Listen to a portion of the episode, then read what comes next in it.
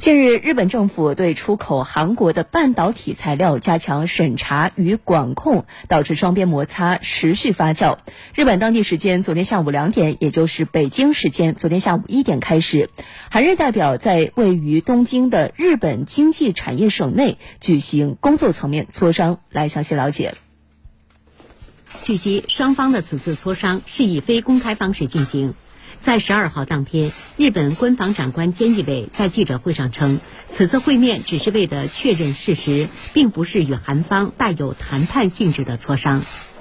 而根据日本共同社的报道，双方的分歧显著。韩方认为，加强管制是日本政府对韩国劳工索赔案等问题的报复措施，违反世界贸易组织有关规定，要求与日方磋商取消管控措施。